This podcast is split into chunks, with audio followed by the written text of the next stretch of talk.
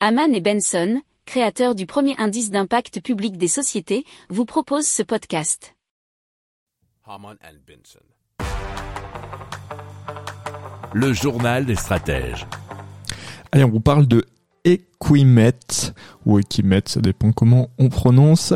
Et c'est la transformation de milliers de tonnes de déchets organiques en biogaz qui alimentera le réseau de gaz et contribuera à chauffer une, dou- une demi-douzaine de communes. Alors chaque année, il faut savoir que 25 000 tonnes de matière, dont des poussières de céréales, du crottin de cheval et des déchets alimentaires, sont utilisés pour créer ce biogaz. Le biogaz, nous dit-on, est issu de la dégradation de la matière organique par un régime bactérien en l'absence d'oxygène. Et donc, ce sont des informations tirées d'un article de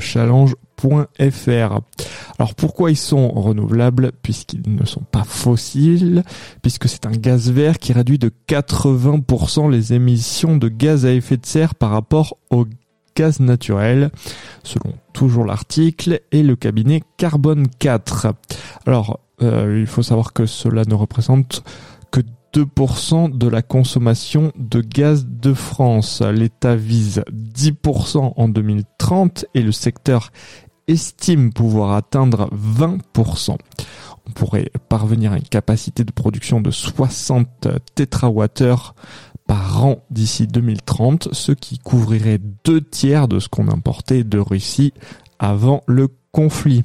Alors GRT Gaz va jusqu'à estimer que d'ici 2050, la France pourrait bénéficier d'une indépendance gazière totale sans toucher au potentiel agricole à destination de l'alimentation des Français, et ce par le recyclage des matières et des déchets agricoles.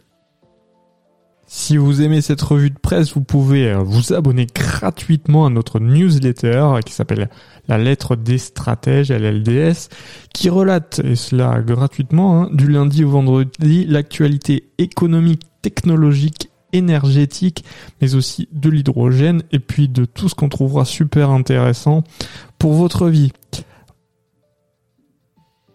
Pour approfondir ces sujets, abonnez-vous à la newsletter de Haman et Benson et écoutez nos autres podcasts que vous retrouverez dans les notes de l'émission ou sur notre site internet.